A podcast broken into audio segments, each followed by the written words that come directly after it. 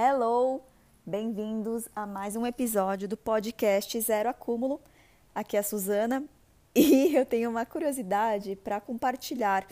Eu acho que nem meus amigos sabem disso. Porque, calma, não é nenhum segredo, tá? Mas tem a ver com o tema de hoje, que eu sou fascinada, além de sustentabilidade e nutrição. Mas acho que no fundo tá tudo meio interligado. Mas em 2020 eu me inscrevi num curso da São Camilo em especialização em gerontologia. O que é gerontologia? É basicamente o estudo do envelhecimento da população é, no âmbito não apenas biológico, né, cronológico, mas também no âmbito psicológico e social.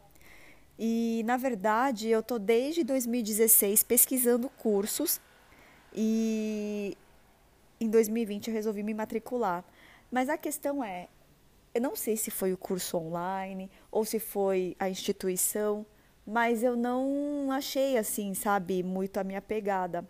E claro, existem cursos assim mais especializados, mais completos, só que eles também têm o valor de uma graduação, né? Por exemplo, no Albert Einstein, que é um curso de mais de dois anos, se eu não me engano.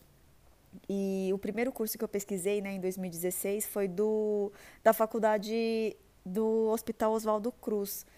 E mas eu nunca cheguei a me matricular. Eu acho que ele é muito voltado ainda em, na área da saúde, né? Ele é indicado para quem já trabalha na área, porque ele parece, né, assim, soa como é, geriatria, mas é diferente, é mais o estudo e tem a ver com a prevenção também, né?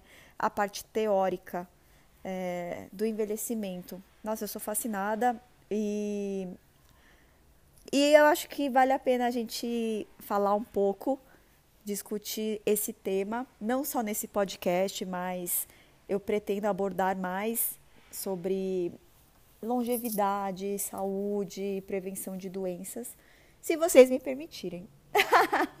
Bom, é, hoje eu trouxe mais assim teoria, né, para quem ainda não é, quem ainda não tem interesse ou quem ainda é, não foi atrás assim.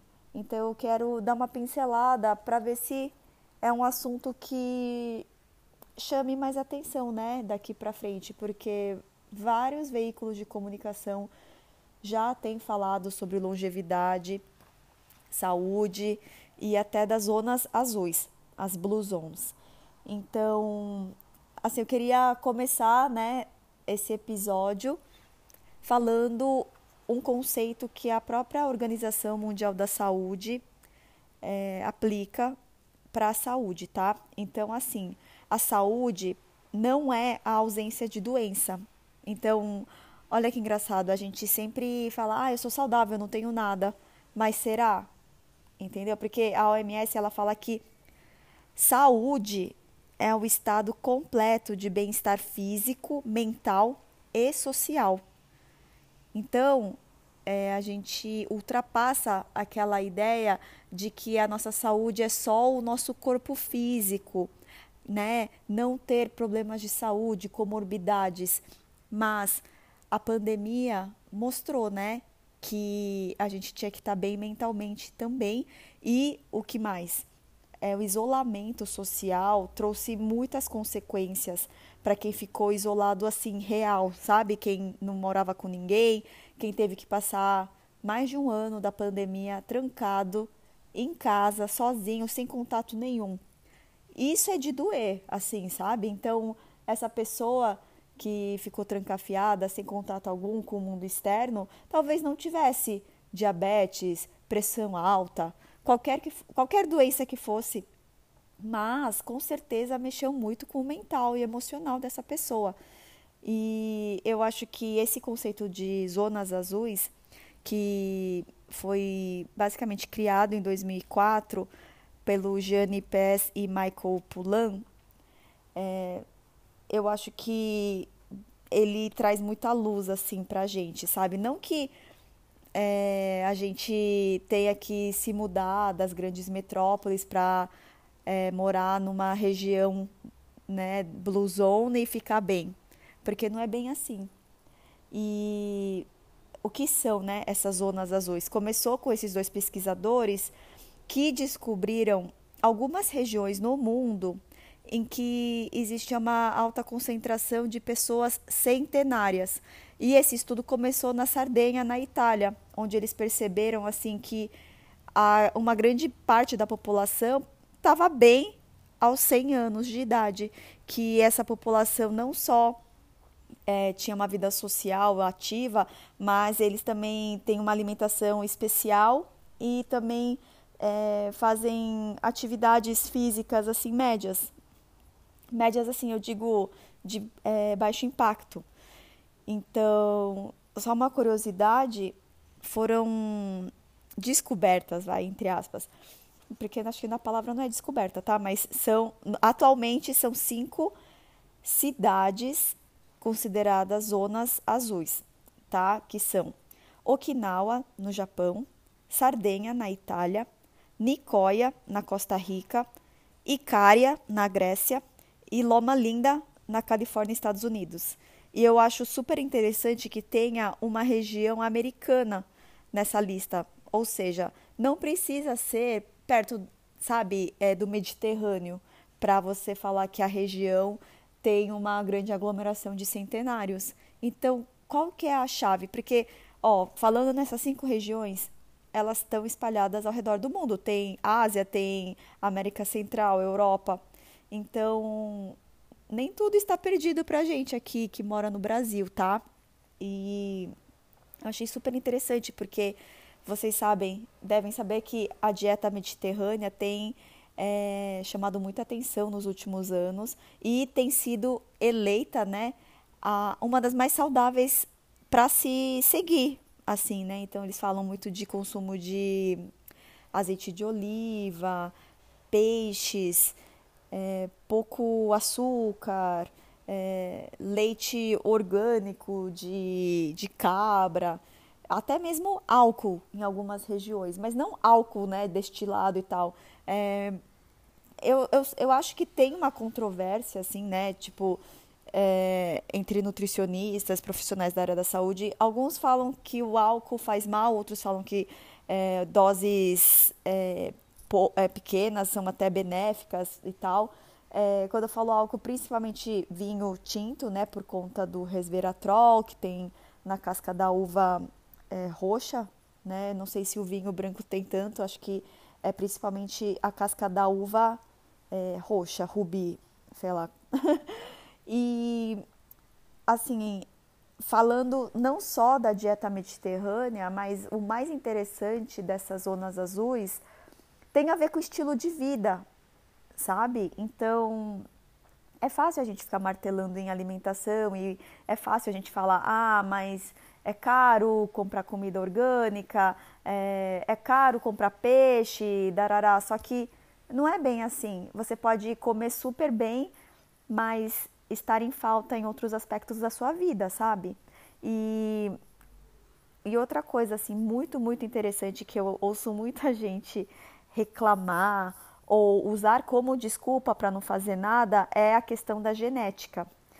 E já existem estudos comprovando que apenas 20% da longevidade é determinada pelos nossos genes. Ou seja, não importa se os seus antepassados, se seus avós, se seus pais possuem doenças ou tendência à pressão alta, diabetes, obesidade, sabe? Porque 80%, que é bastante, a gente tem controle, porque tem a ver com estilo de vida e meio ambiente. Então, assim, Claro, você pode ter tendência? Pode, mas chega de culpar os seus pais pelo fato de você ser sedentário, sabe? Claro, você pode ter até um pouco mais de dificuldade, né?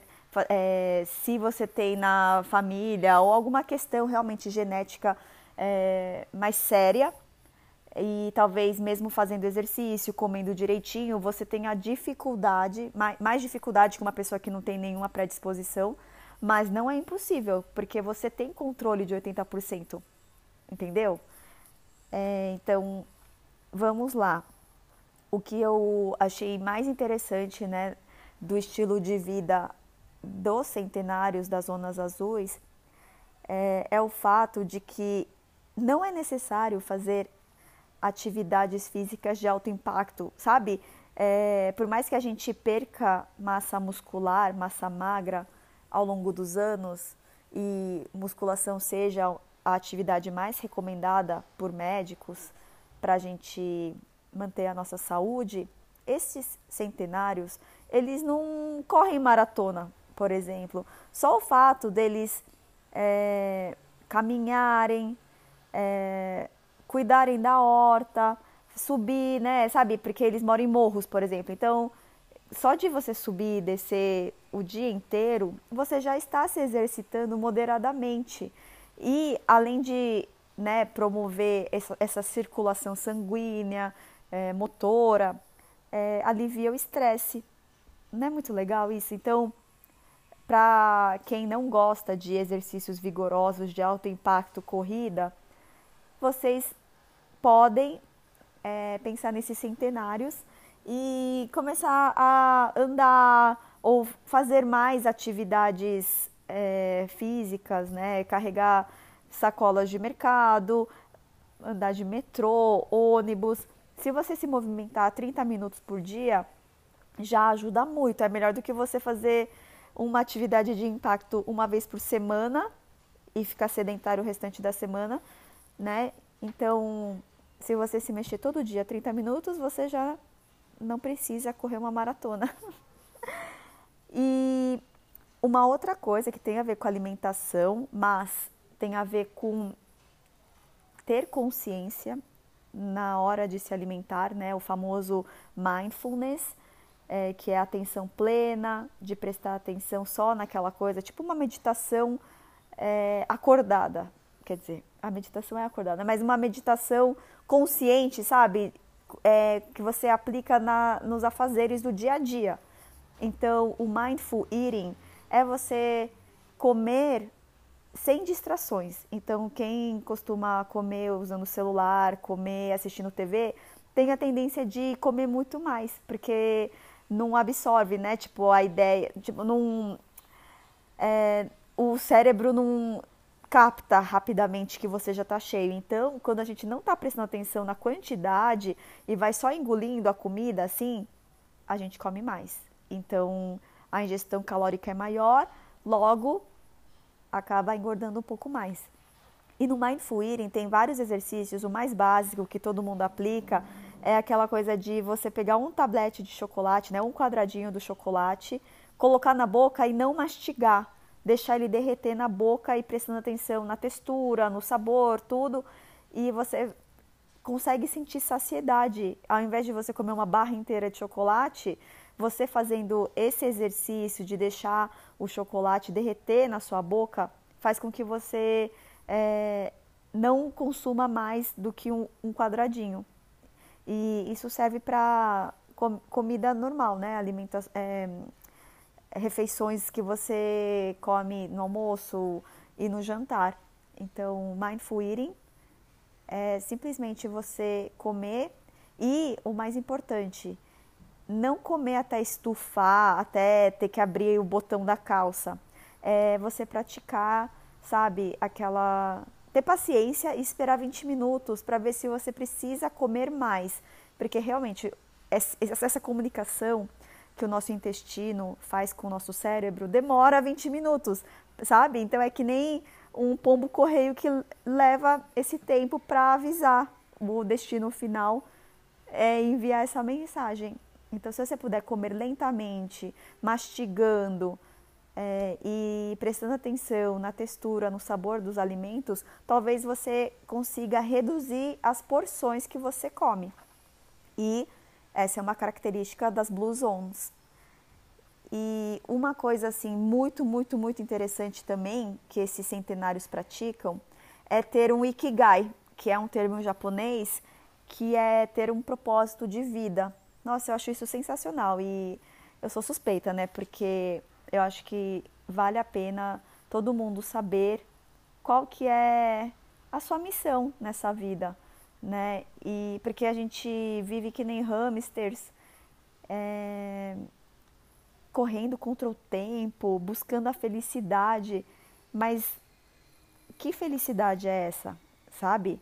É, o propósito de vida ele não precisa ser super grandioso, que deixe um legado, sabe, para que todo mundo lembre do seu nome depois que você morrer. Mas um propósito que não precisa ser bonito aos olhos dos outros, nem precisa ser bonito no papel.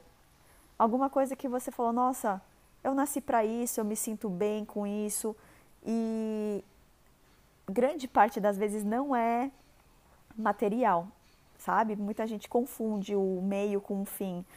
Então, não pule etapas, sabe? Pensa assim no seu propósito e depois você pensa nas coisas que você precisa fazer para atingir esse propósito e não o contrário, porque muita gente fica buscando, sei lá, dinheiro, fama, tal, sem saber para quê.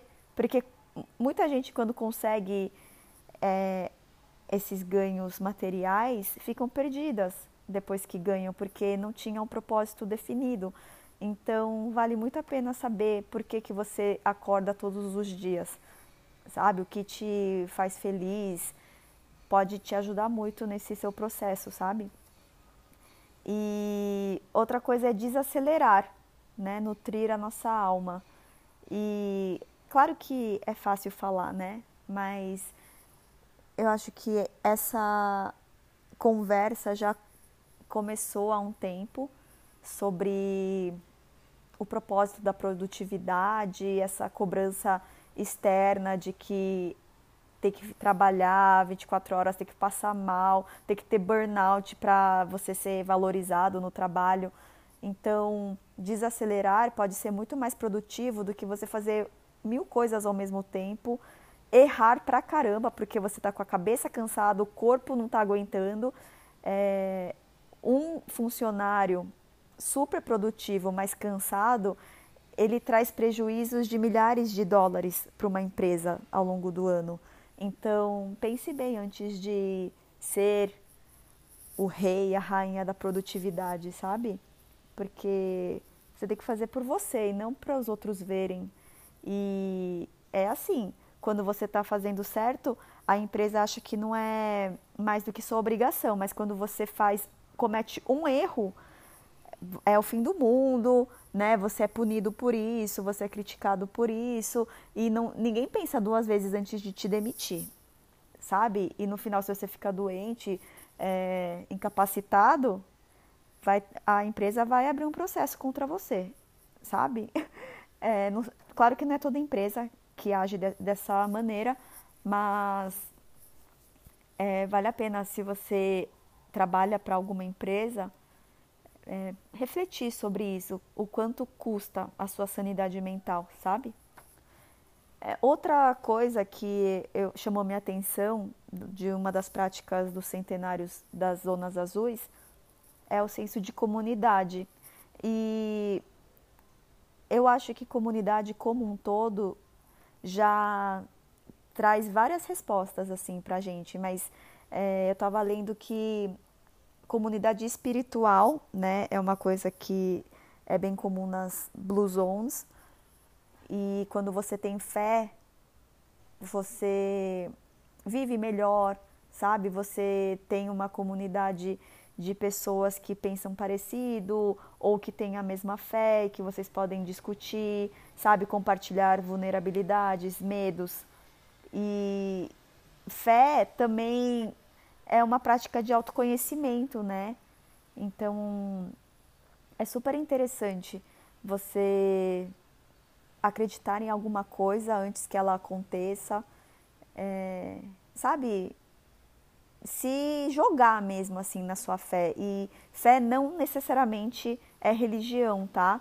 Então, religiosidade é outra coisa, mas fé, sabe, é uma crença, é você acreditar. Você pode ter fé em você mesmo, né? E quando você está numa comunidade que tem uma fé parecida, né?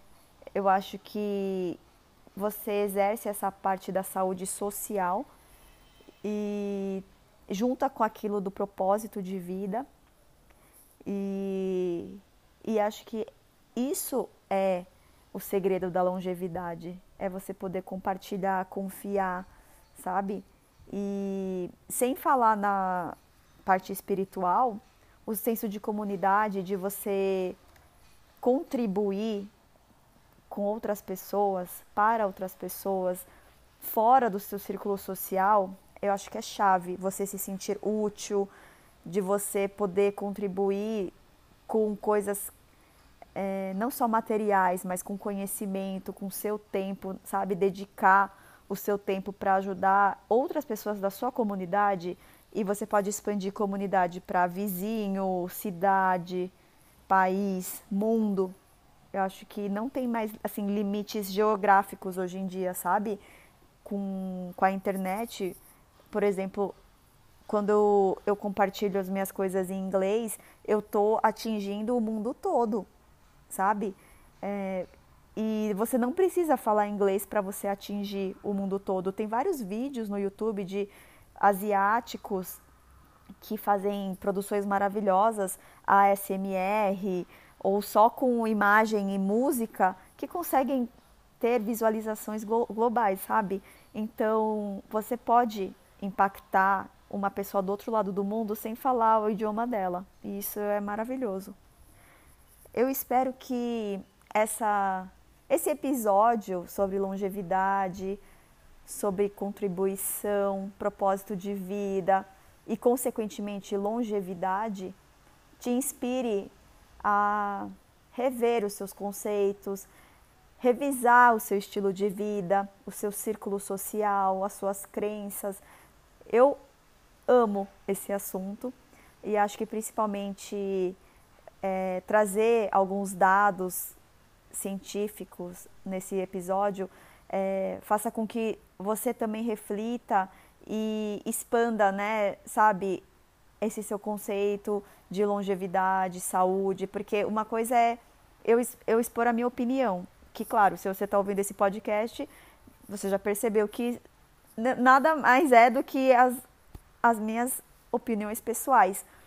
Mas quando eu trago dados científicos, de, por exemplo, que apenas 20% da longevidade é determinada pelo, pela genética, eu estou trazendo aqui o conceito de autorresponsabilidade, a não vitimização, sabe? É, é, é a hora da gente parar e falar, gente, eu sou a única pessoa responsável pela minha saúde física, mental e espiritual.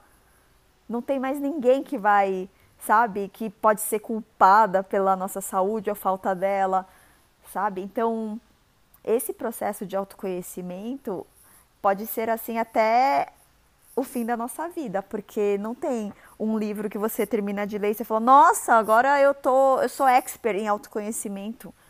Sabe? Você até pode saber a teoria, você pode ensinar autoconhecimento, mas o seu próprio autoconhecimento é um exercício diário que sem é, consistência, você volta a estacar zero.